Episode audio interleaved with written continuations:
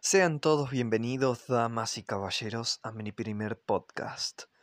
Mi nombre es Leonardo Romero. Les traigo la historia de Aire Frío, de H.P. Lovecraft. Espero lo disfruten y tengan paciencia a mi lerdo... lerda lectura, mejor dicho, ya que es una historia un tanto difícil de leer por las verborrágicas letras y palabras que tiene esta obra. Así que espero por favor lo disfruten. Sigan sintonizando. Aire frío por H.P. Lovecraft. Me piden que explique por qué temo las corrientes de aire frío.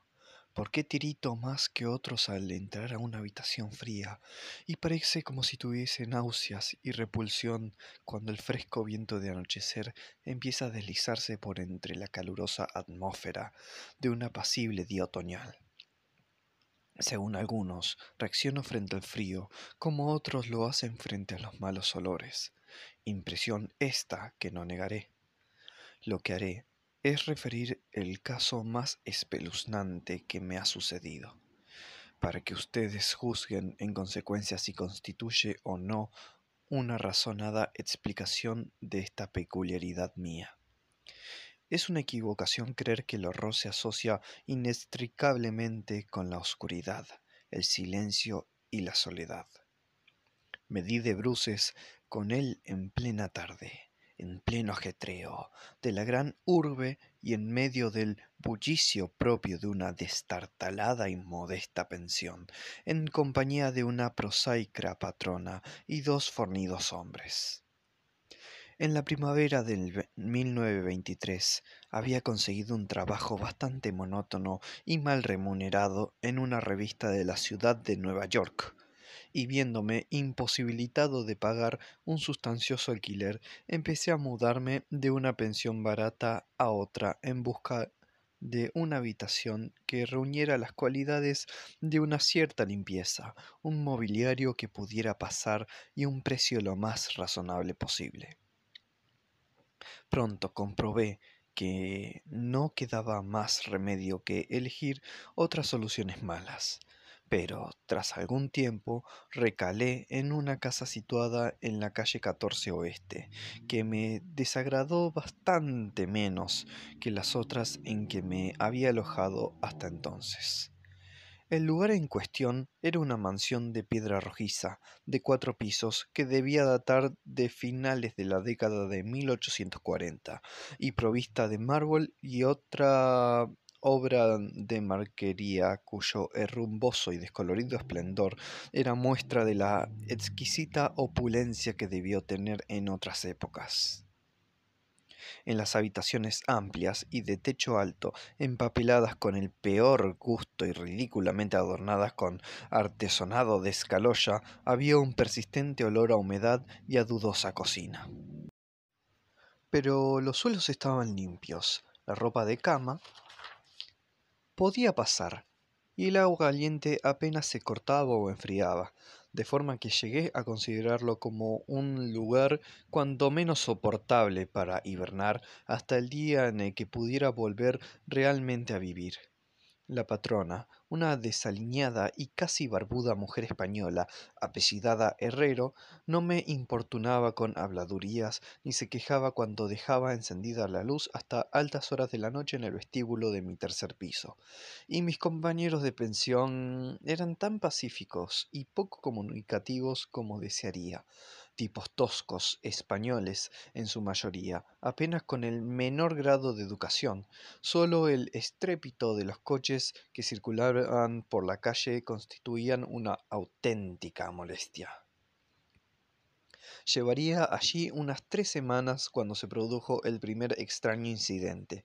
Una noche, a eso de las ocho, oí como si cayeran gotas en el suelo y de repente advertí que llevaba un rato aspirando el acre olor característico del amoníaco. Tras echar una mirada a mi alrededor, vi que el techo estaba húmedo y goteaba. La humedad procedía, al parecer, de un ángulo de la fachada que daba a la calle. Deseoso de cortarla en su origen, me dirigí apresuradamente a la planta baja para decírselo a la patrona, quien me aseguró que el problema se solucionaría de inmediato. El doctor Muñoz, dijo en voz alta, mientras corría escaleras arriba delante de mí. Ha debido derramar algún producto químico. Está demasiado enfermo para cuidar de sí mismo. Cada día que pasa está más enfermo, pero no quiere que nadie le atienda. Tiene una enfermedad muy extraña.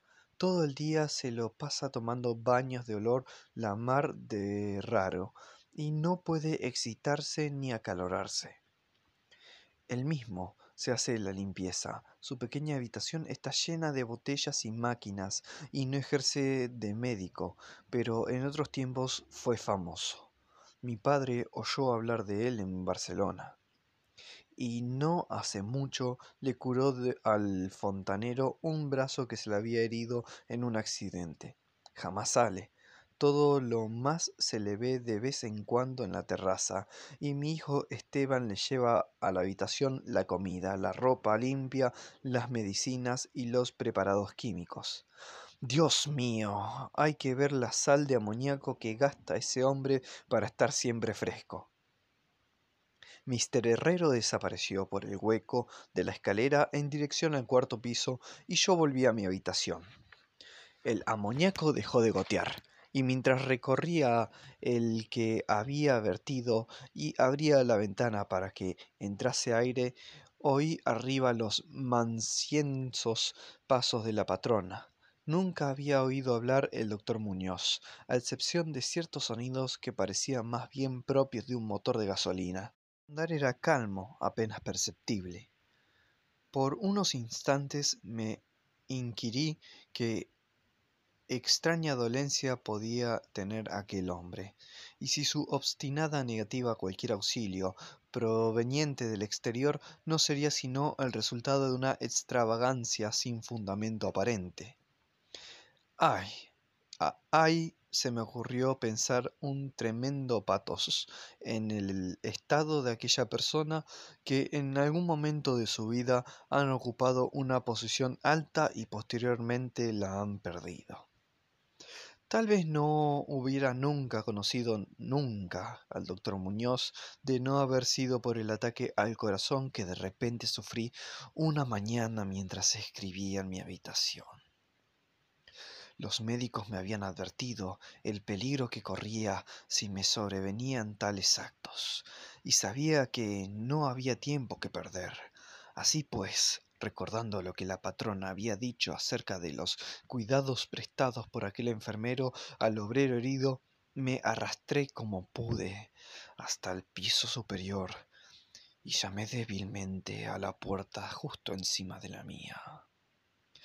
Mis golpes fueron contestados un buen inglés por una extraña voz, situada a cierta distancia de la derecha de la puerta, que preguntó cuál era mi nombre y el objetivo de mi visita.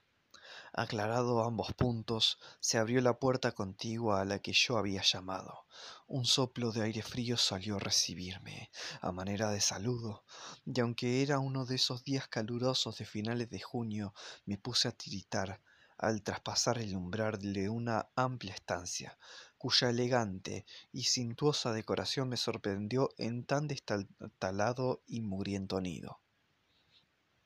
Una cama plegable desempeñaba ahora su diurno papel de sofá y los muebles de caoba, lujosas cortinas, antiguos cuadros y añejas estancerías hacían pensar más en un estudio de un señor de buena crianza que en la habitación de una casa de huéspedes. Puede ver que el vestíbulo que había encima del mío, la pequeña habitación llena de botellas y máquinas a las que se había referido Mr. Herrero no era sino el laboratorio del doctor y cuya principal habitación era la espaciosa pieza contigua a estos, cuyos confortables nichos y amplios cuartos de baño le permitían ocultar todos los aparadores y engorrosos ingenios utilitarios. El doctor Muñoz no cabía duda, era todo un caballero culto y refinado La figura que tenía ante mí era de estatura baja, pero extraordinariamente bien proporcionada. Llevaba un traje gris, un tanto formal de, excelente corte, una cara de nobles facciones, de expresión firme, aunque no arrogante, adornada por una recortada barba de color gris metálico y unos anticuados quevedos que protegían unos oscuros y grandes ojos coronados. Una nariz aguileña confería un toque moruno a una fisonomía por lo demás predominante celtibérica. El abundante y bien cortado pelo, que era prueba de puntuales visitas al barbero, estaba partido por gracia, con una raya encima de su respetable frente. Su aspecto general sugería una inteligencia fuera de los corrientes y una crianza y educación excelente. No obstante, al ver al doctor Muñoz en medio de aquel chorro de aire frío, experimenté una repugnancia que nada en su aspecto parecía justificar. Solo la palidez de su tez y la extremada frialdad de su aspecto podría haber proporcionado un fundamento físico para semejante sensación, e incluso ambos defectos eran excusables. Había cuenta de la enfermedad que padecía aquel hombre. Mi desagradable impresión pudo también deberse a aquel extraño frío, pues no tenía nada de normal en tan caluroso día, y lo anormal suscita siempre aversión, desconfianza y miedo. Pero la repugnancia cedió.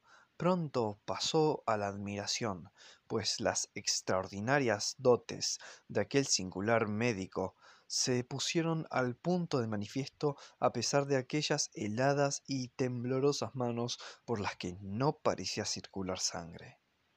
Le bastó una mirada para saber lo que me pasaba, siendo sus auxilios de una destreza magistral, al tiempo me tranquilizaba con una voz firmemente modulada, aunque extrañamente hueca y carente de todo timbre, diciéndome que él era el más impecable enemigo de la muerte y que había gastado su fortuna personal y perdido a todos sus amigos por dedicarse toda su vida a extraños experimentos para hallar la fórmula de detener y extirpar la muerte. Algo de benevolente fanatismo parecía advertirse en aquel hombre, mientras había hablado en un tono casi locuaz al tiempo que me auscultaba el pecho y mezclaba las drogas que había conseguido de la pequeña habitación destinada al laboratorio hasta conseguir la dosis de vida. Evidentemente, la compañía de un hombre educado debió parecerle una rara novedad en aquel miserable antro, de ahí que se lanzara a hablar más de lo acostumbrado a medida que rememoraba tiempos mejores.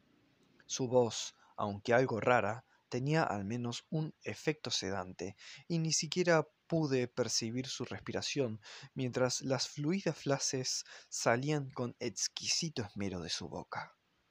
Trató de distraerme de mis preocupaciones hablándome de sus teorías y experimentos, y recuerdo que eh, con su tacto me consoló acerca de mi frágil corazón, insistiendo en que la voluntad y la conciencia son más fuertes que la vida orgánica misma. Decía que si lograba mantenerse saludable y en buen estado el cuerpo, se podía, mediante el esforzamiento científico de la voluntad y la conciencia, conservar una especie de vida nerviosa, cualesquiera que fuesen los graves defectos, disminuciones o incluso ausencias de órganos específicos que sufrieran. Algún día, me dijo, medio en broma, me enseñaría cómo vivir, o al menos llevaría una cierta existencia de conciencia, sin corazón, por su parte sufría de una serie de dolencias que le obligaban a seguir su régimen muy estricto, que incluía la necesidad de estar expuestos constantemente al frío. Cualquier aumento aparecible de la temperatura podía caso de prolongarse, afectarle fatalmente, y había logrado mantener el frío que reinaba en su estancia de unos 11 a 12 grados, gracias a un sistema absorbente de enfriamiento por amoníaco, cuyas bombas eran accionadas por el motor de gasolina que con tanta frecuencia oía desde mi habitación situada justo debajo. Recuperando el ataque en un tiempo extraordinariamente breve, salí de aquel lugar helado, convertido en ferviente discípulo y devoto del genial recluso. A partir de ese día le hice frecuentes visitas, siempre con el abrigo puesto. Le escuchaba atentamente mientras hablaba de secretas investigaciones y resultados casi escalofriantes y un estremecimiento se apoderó de mí al examinar los singulares y sorprendentes volúmenes antiguos que se alineaban en las estanterías de su biblioteca. Debido añadir, debo añadir que me encontraba ya casi completamente curado de mi dolencia, gracias a sus acertados remedios. Al parecer, el doctor Muñoz no desdeñaba los conjuros de sus medievales, pues creía que aquellas fórmulas crípticas contenían raros estímulos psicológicos que bien podrían tener efectos indecibles sobre las sustancias de un sistema nervioso en el que ya no se diera pulsaciones orgánicas.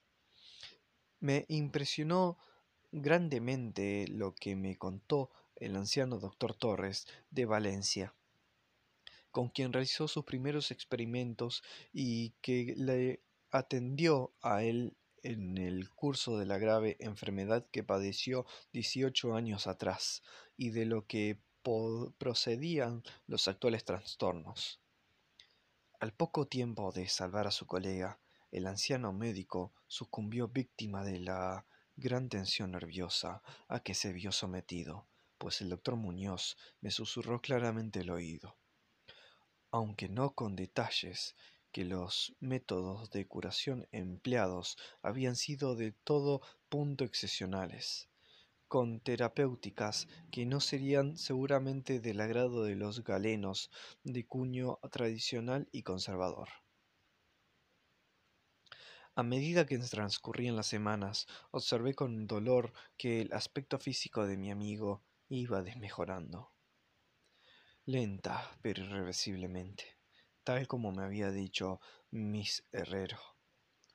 Se intensificó el lívido aspecto de su semblante, su voz se hizo más hueca e indistinta, sus movimientos musculares perdían coordinación de día en día y su cerebro y voluntad desplegaban menos flexibilidad e iniciativa.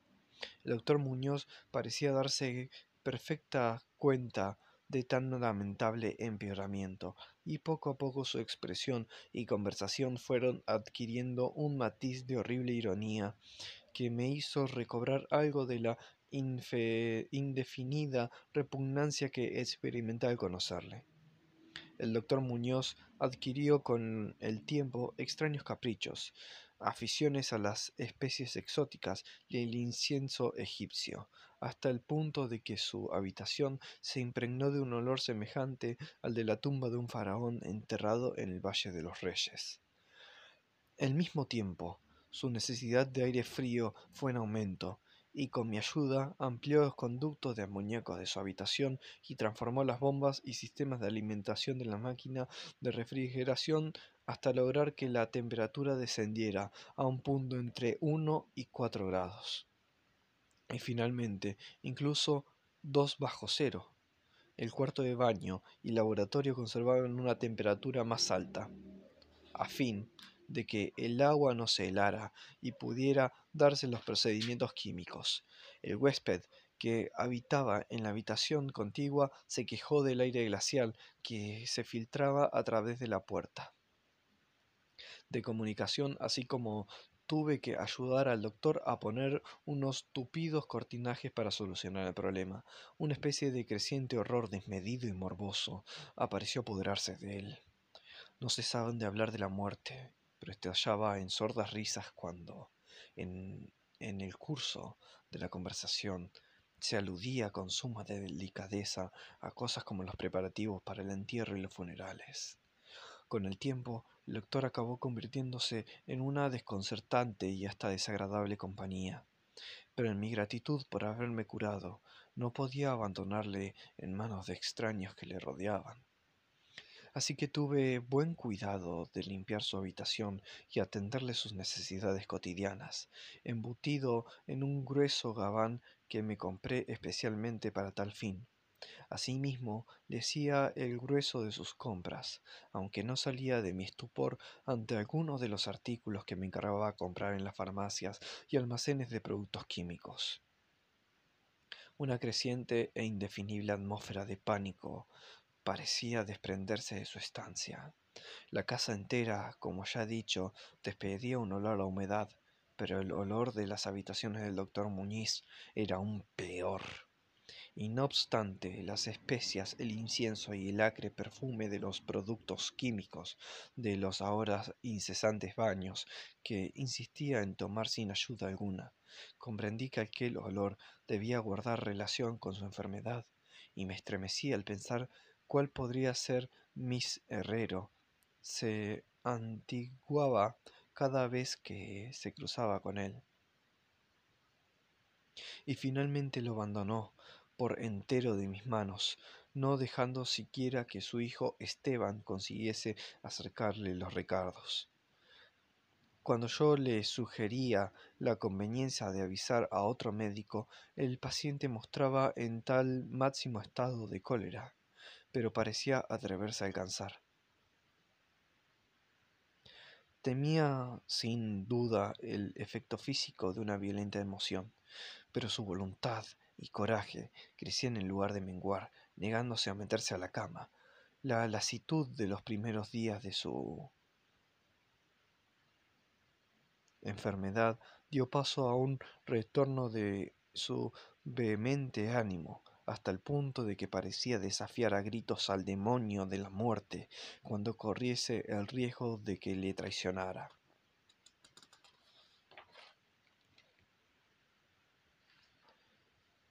Salió de allí a tientas con el rostro fuertemente vendado y ya no volvió a ver sus ojos. El frío reinaba en la estancia, empezó a disminuir de forma harto apreciable y a eso de las cinco de la mañana el doctor se retiró al cuarto del baño. Al tiempo que me encargaba la procurar la procura todo el hielo que pudiera conseguir en las tiendas y cafeterías abiertas durante la noche.